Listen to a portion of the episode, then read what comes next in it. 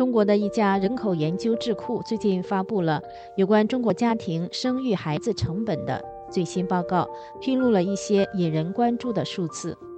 欢迎各位收听美国自由亚洲电台专题节目《周末茶馆》，我是主持人小安。今天的节目，我们来关注中国家庭生育成本高和生育意愿低的问题。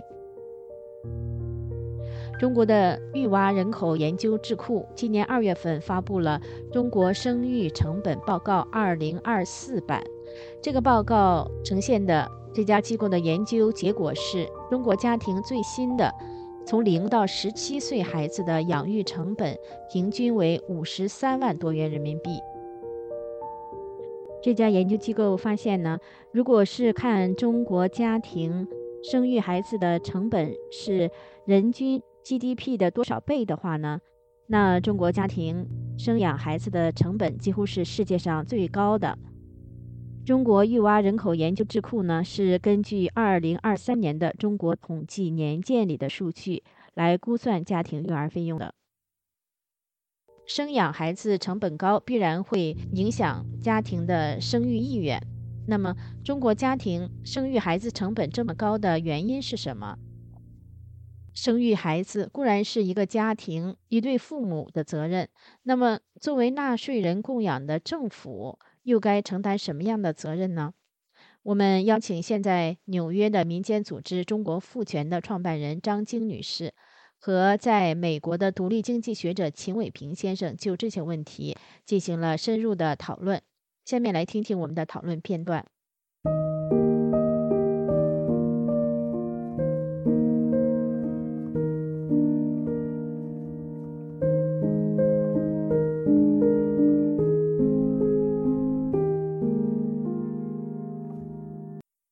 张晶女士，您好。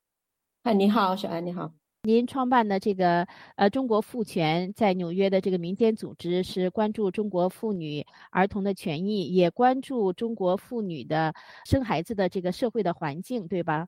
是是。呃，秦伟平先生，您好。啊，你好，主持人好。齐伟平先生是在美国的呃独立经济学者，出版过《中国危机三部曲》的这样的著作，呃，现在在油管网上有自媒体节目评论，对吧？对。首先，我们来看一下这个北京的智库呢，它名字叫育蛙人口研究智库，它的网站说呢，这个智库是致力于人口和相关公共政策研究的一个公益性的机构。生育成本呢，是指呃不包含港澳台地区的中国的这个家庭呢，零到十七岁的孩子的养育成本。这个研究机构呢，二零二二年根据当时的数字呢，研究估计呢是那个时候啊，零到十七岁的孩子在中国的生育成本呢，平均是四十八万元，就是从零到长到十七岁、十八岁以前啊。那么，二零二四年这个新的报告呢，就是呃，现在的这个中国家庭零到十七岁孩子的养育成本呢，平均是五十三万元之多，就是比两年前的成本呢多了五万元左右，就是上涨了百分之十左右。那么这样的研究的发现啊，首先我们请问张晶女士，您怎么看呢？也是，我们注意到他这个呃，二零二四的这个中国生育成本的的报告出来。这些数字呢，呃，是很惊人的。事实上呢，哈，就是说，呃，真正的数据的话，我想更惊人。因为，呃，比如说哈，他说孩子养育孩子的，呃，十八岁的孩子成本的这个 GPT 的这个之比上面哈，它跟其他的国家相比的话，中国跟其他国家相比的话，比如澳大利亚哈，就会呃低于啊中国的二点零八。法国二点二四，美国的四点一一，日本的四点二六倍，这些数据呢，看起来中国是真的是，呃，领先了，就是呃所有的国家这些发达国家，但事实上，它这个人均的这个呃 GDP 呢，是其实是不公平的，因为中国的富人特别富，富得敌油，那么穷人特别穷。他把他一人均了以后，穷人就变成了，就变成就中等了，所以他这个 GPT 呃本身呢，呃就是不公平的。真正的落实到养育成本，按照中国大多数家庭来讲的话，那个成本是远比啊刚才你说的那个啊平均的那个成本是高的更多的。我从这个角度上来看的话，它已经就是。啊很吓人的了。呃，赵女士刚才提到了这个报告中中国的这个孩子的养育成本的国际性的比较，呃，就是把一个孩子的抚养到年满十八岁所花的成本，相对于人均。GDP 的这个倍数来看，那这个二零二三年呢，人均 GDP 呢，在中国啊，人均 GDP 是八万九千多元，呃，所以呢，中国的这个养一个孩子的成本呢，平均是五十多万，所以他说中国的这个养育成本呢，一个孩子的平均养育成本相对人均。GDP 来说呢，是中国是六点三倍。他说，这个世界上来讲，只有韩国稍微高一点，所以就是中国是几乎是世界最高了。呃，秦伟平先生，您怎么看这个问题呢？我们首先啊，这个报告我其实呃把它全文全部看过了，我觉得它一个平均数字是五十三点八万，它是一个平均数字。然后它在报告里面呢，详细的啊介绍了，比如说啊不同收入阶层的一个养育成本的不同，然后城市。乡镇，然后农村，然后这个不同，包括一些大中城市的数据，然后比如说在上海，他们养育一个孩子成本大概在一百，超过一百万这样子，然后在那个最低的这个乡村的成本可能在啊二十几万啊这样子。以我的观察和个人经验来看呢，我觉得这个数据还是啊比较有可信度。然后刚才提到的跟人均 GDP 的一个比较，的确啊人均 GDP 啊这里面有一个问题，就是说。哦，您刚才提到中国人均 GDP 是八万多人民币吧？啊，折合人美金也差不多超过一万美元。但是根据大家的一个观察，比如说我们的收入是多少呢？平均收入是多少呢？实际上这里面呃，因为要花钱嘛，公众要花钱养孩子是跟自己的收入有关系。GDP 跟自己的收入是什么样的一个关系呢？其实这里面有很多学问。比如说在啊发达国家，就是说人工成本，工人的收入大概占 GDP 的多少？基本上啊，收入呢占那个 GDP 里面占到百分之五十左右。换句话说，啊，美国的人的一个平均的工资收入水平占到 GDP 大概是百分之五十。然后在中国这种啊这样的一个特殊的一个国家里面，他们实际拿到的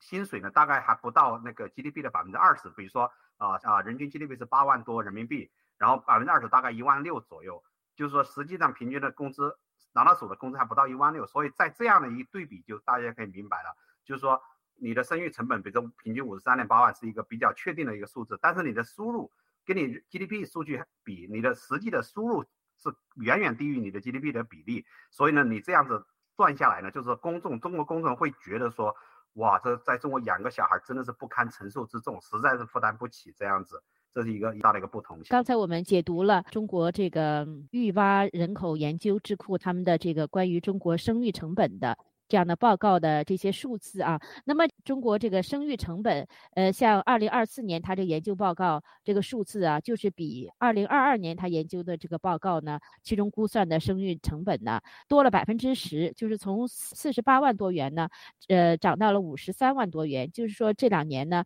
呃，这个生育成本呢就是不断的升高，也是有不少年了啊。我们常听到这个中国这个网上啊，民众啊就抱怨这个生孩养孩，呃，这个费用都是。非常高，那最根本的原因是是有哪些呢？啊，张静女士，特别有些是不是有没有一些就是不应该涨的，就生育成本啊不应该这么高的因素呢？这其实可能它是一个呃很复杂的一个这么循环了，呃，对。老百姓来讲，哈，就是刚才我再 强调一下，那个 GPT 的呃，那那那个平均数的话，对普通的老百姓一个月只有一千块收入的那些老百姓来讲的话，那这这天差地别了。如果真的养育这么一个孩子的话，哈，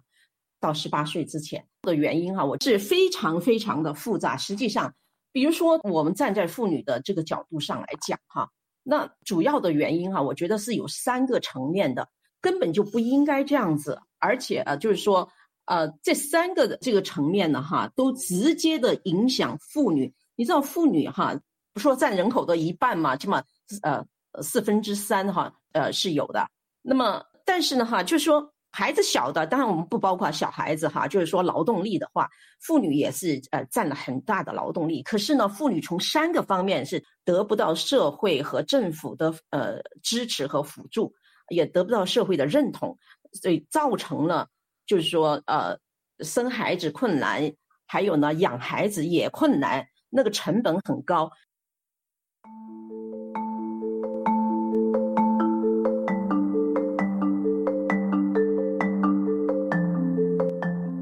过去几年，中国出生人口总数不断创新低，出生率下降。与此同时，中国家庭生育孩子的经济费用却越来越贵，养不起、生不起，是很多中国人的抱怨。欢迎继续收听美国自由亚洲电台专题节目《周末茶馆》，我是主持人小安。周末茶馆节目关注中国妇女、儿童等社会问题。中国育娃人口研究智库最近发布的《中国生育成本报告》显示，中国家庭把一个孩子养到十八岁的平均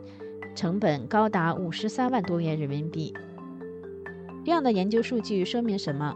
中国网络和社媒上对高房价、高物价、教育内卷这些影响生育成本的因素已经有一些讨论。但是对政府的责任、社会保障机制和生育妇女所面临的就业歧视这些因素讨论的比较少。接下来，请继续收听现在纽约的民间组织“中国赋权”的创办人张晶女士和在美国的独立经济学者秦伟平先生和我们一起进行的讨论片段。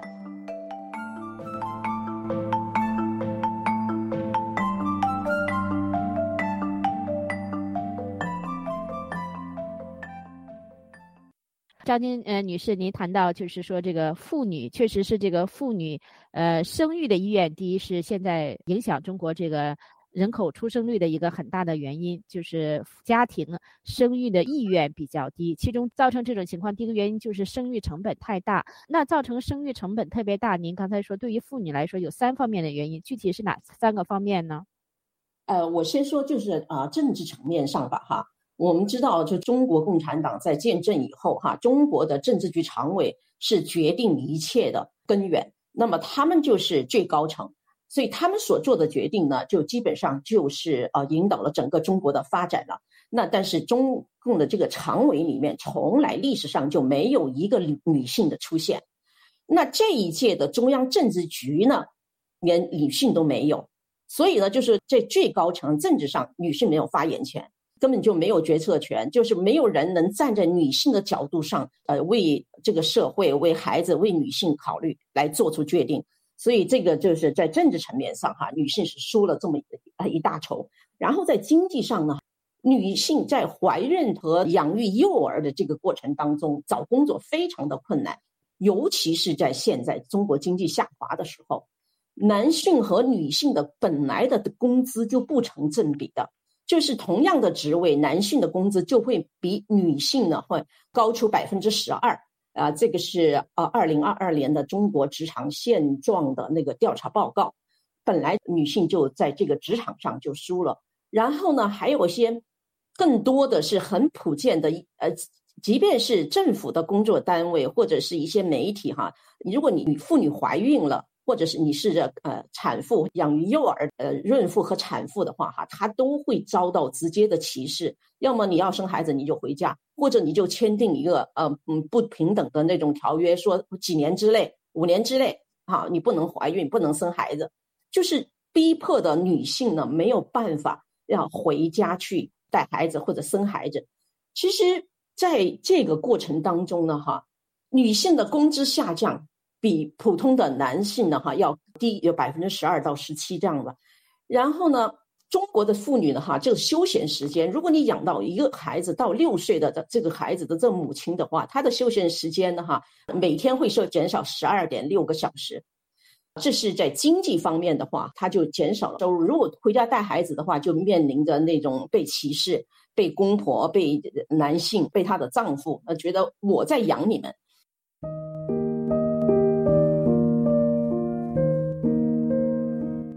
从真正的呃在社会地位这个方面哈，这是第三个方面了。那么女性呢，要必须得更加吃苦耐劳的，证明自己哈是有能力的。习近平在去年的时候那个嗯呃妇联会议上，号召妇所有的妇女要吃苦耐劳，要听党的话，跟党走，还要做那个稳定家庭的 中间分子、中间细胞。所以呢。就说妇女就变成她们责任很大，这些本来是应该大家共同承担的，变成女性要承担。政府也在鼓励，还有那些嗯社会上的呃，就是家庭里面的那个嗯男方的公婆啊什么的哈，家庭里面都要鼓励她，既要生孩子，又要做好媳妇。加上这女性从小被教育说做乖乖女，所以这个过程当中就减弱了这个女性去竞争的这种意愿。她想方设法的很多人甚至彻底就放弃了，他们把精力都放在化妆啊、打扮啊，迎合社会和男性的这种他们吹捧的这种审美观，就包括的哈会索取昂贵的什么嫁妆啊什么的，来显现的那种啊自我的价值。所以把女性就推到那个社会的边缘上去，就是这样子的话，中国的女权的活动呢就遭受严重的等于是内外的夹击。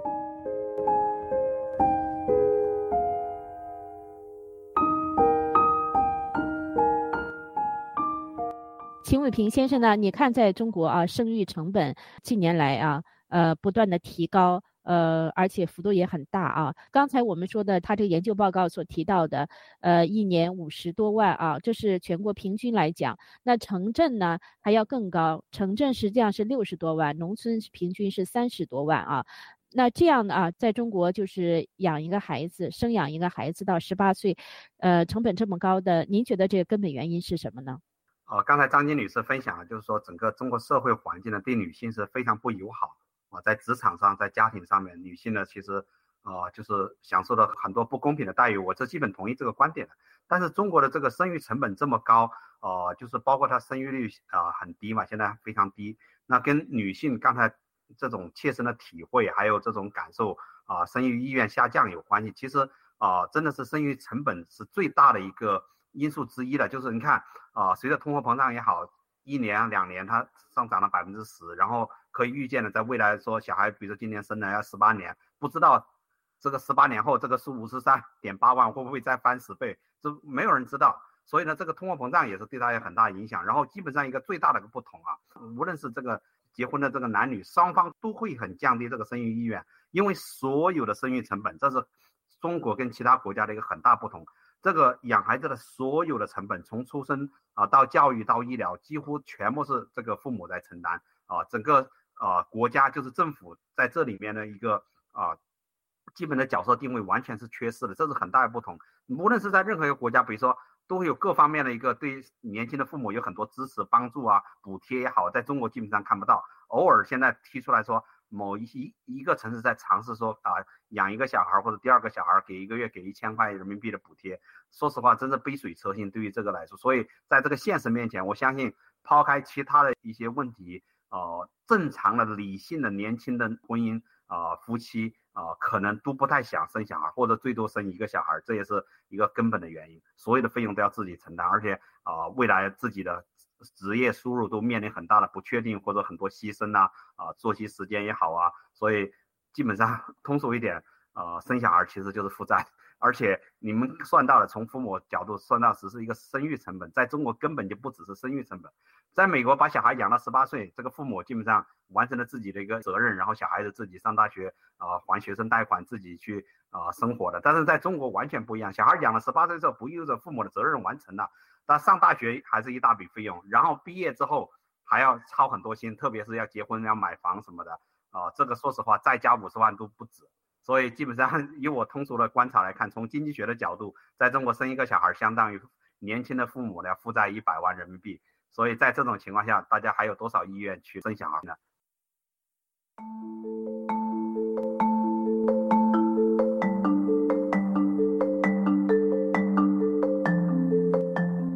过去几年，中国出生人口总数不断创新低，出生率下降。与此同时，中国家庭生育孩子的经济费用却越来越贵，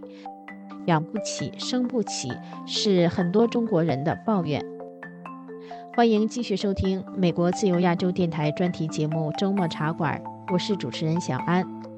周末茶馆节目关注中国妇女、儿童等社会问题。中国育娃人口研究智库最近发布的《中国生育成本报告》显示，中国家庭。把一个孩子养到十八岁的平均成本高达五十三万多元人民币。这样的研究数据说明什么？中国网络和社媒上对高房价、高物价、教育内卷这些影响生育成本的因素已经有一些讨论，但是对政府的责任、社会保障机制和生育妇女所面临的就业歧视这些因素讨论的比较少。接下来，请继续收听现在纽约的民间组织“中国赋权”的创办人张晶女士和在美国的独立经济学者秦伟平先生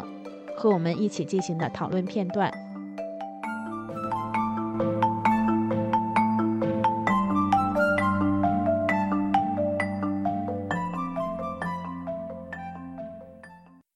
确实这样，这个玉蛙人口研究智库啊，他也提到了，就是说，如果是加上一个大学的费用的话，呃，这个小孩儿从生到大学毕业的话，那这个费用就是更高了。养到本科毕业的话，呃，平均的这个费用就是六十八万，就不是五十多万了，就是六十八万了。嗯。育娃呃人口研究智库呢，他们还发现呢，就是在这个养娃的这个成本方面呢，呃，还有这个地区性的这个差异。比如说，上海、北京是最高的。像上海啊，养一个小孩到十七岁、十八岁以前啊，上大学以前就要花呃平均就是一百多万，一百零一万。北京也要九十三万。呃，第三高的就是浙江啊。对这个啊，张晶女士您怎么看呢？就是在城市里面的这个养育成本就要更高，大城市啊。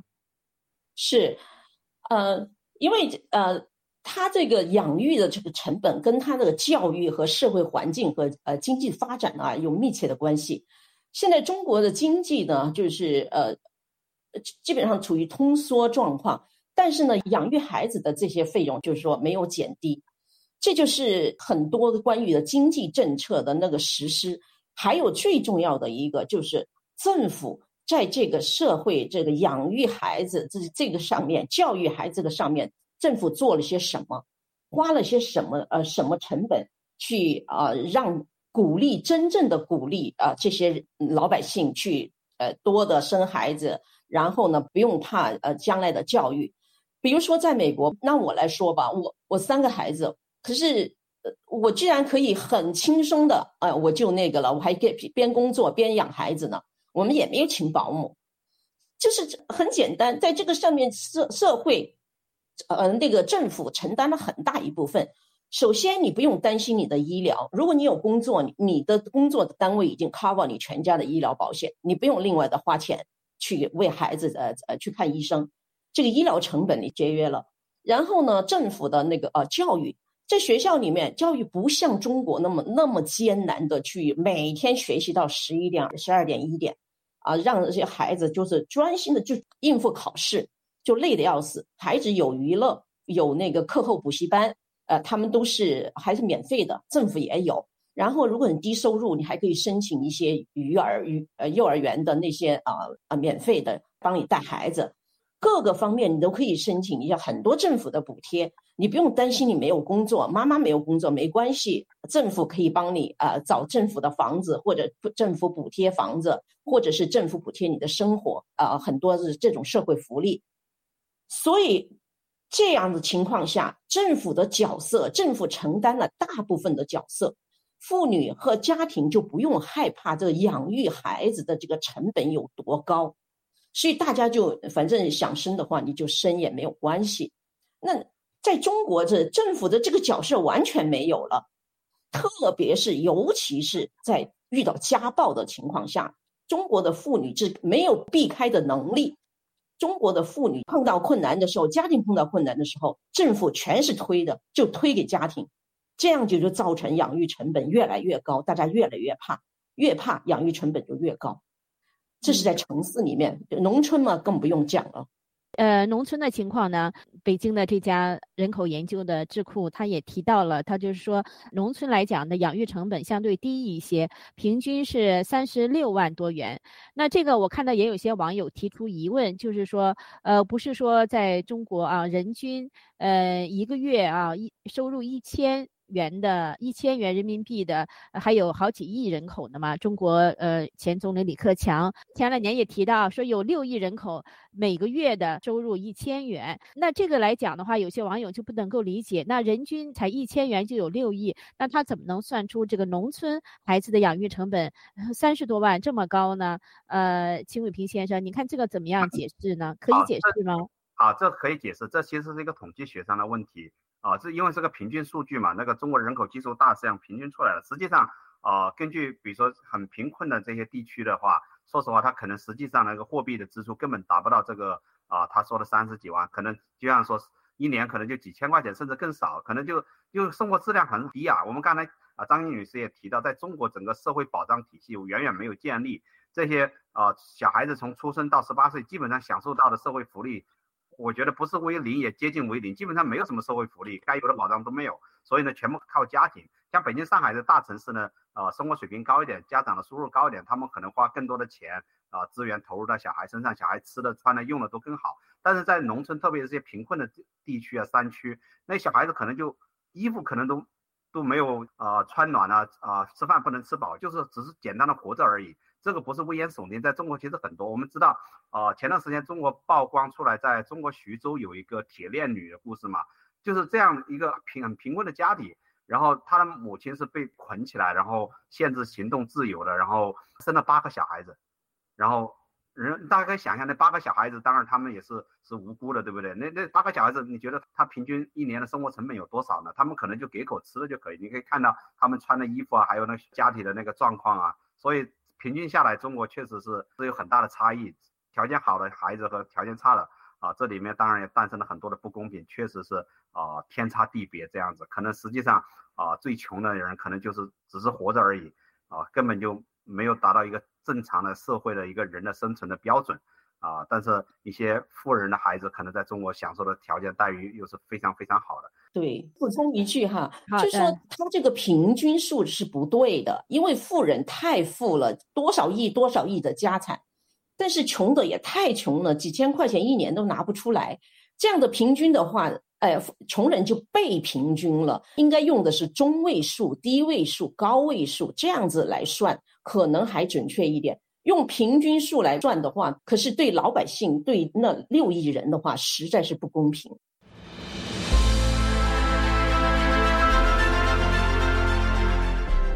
用暗网访问自由亚洲电台，避开老大哥的眼睛。为了协助读者能够安全地获取被中国政府封锁的新闻，自由亚洲电台联手开放科技基金为公众提供暗网入口。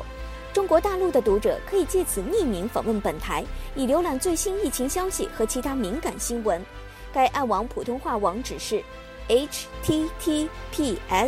冒号斜杠斜杠 www 点。二 f a 六二 z l 六 z 六 o w m t l f 点 o n i o n 斜杠 m a n d a 二 i n 斜杠，读者可使用基于火狐的洋葱浏览器，匿名访问以上网址。该浏览器最初由美国海军研究实验室设计，可以通过像洋葱一样的多层加密结构，屏蔽互联网用户的地点和身份，绕开政府的审查和监控。